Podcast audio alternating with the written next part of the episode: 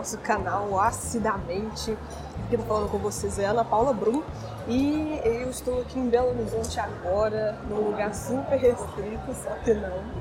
É, vim tomar um café e viver uma situação que eu definitivamente gostaria de compartilhar muito com vocês, porque eu acho que pode ajudar vocês em algumas circunstâncias. Um amigo muito querido meu falou assim: Ana, eu tô muito afim de sair da casa dos meus pais. Eu falei, ah, cara, que legal, né? É uma mudança muito importante, né? Novos planejamentos, sua liberdade, seu próprio espaço.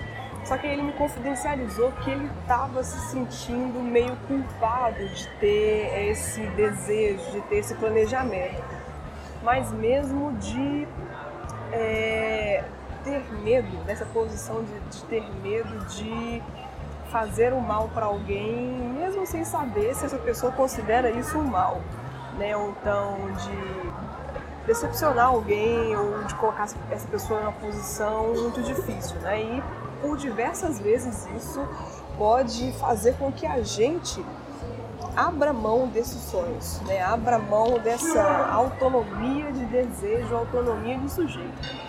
Então, é, o que eu poderia dizer nesse momento, que eu também utilizo para mim em, muitos, em muitas circunstâncias, é conseguir fazer uma mediação. É né? óbvio que eu não sugiro, não indico aqui que vocês tenham a posição de muita autoridade, de desprezo completo sobre essa outra pessoa ou essas outras pessoas, sejam elas parceiros amorosos, amigos, colegas de trabalho, colegas de negócio, mas que sempre tente é, ser mais franco.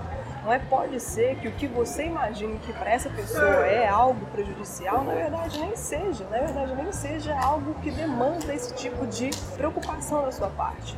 Então, é, converse com essa pessoa, tente visualizar de verdade se isso que você acha que é prejudicial, se isso que você acha que é um problema, realmente é um problema, né? Porque às vezes você não cumpre uma meta, não cumpre um objetivo, um sonho e também nem deveria se abster disso, né? Às vezes também a gente não precisa colocar um outro sujeito, uma outra pessoa acima dos nossos próprios desejos? A gente se colocar em primeiro lugar, se colocar como um sujeito de desejo e sujeito da ação também é importante.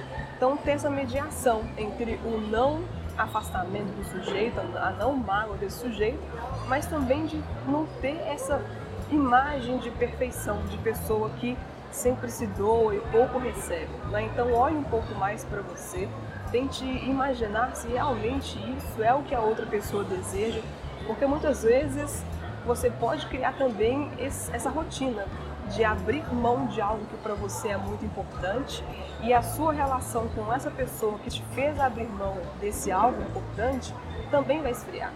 Né? Então, seja autêntico, deseja aquilo que, que faz sentido para você e, na medida do possível, tente realizá-los né, autenticamente e de uma maneira mais sustentável.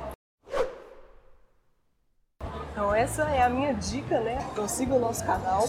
Até o próximo vídeo. Tchau!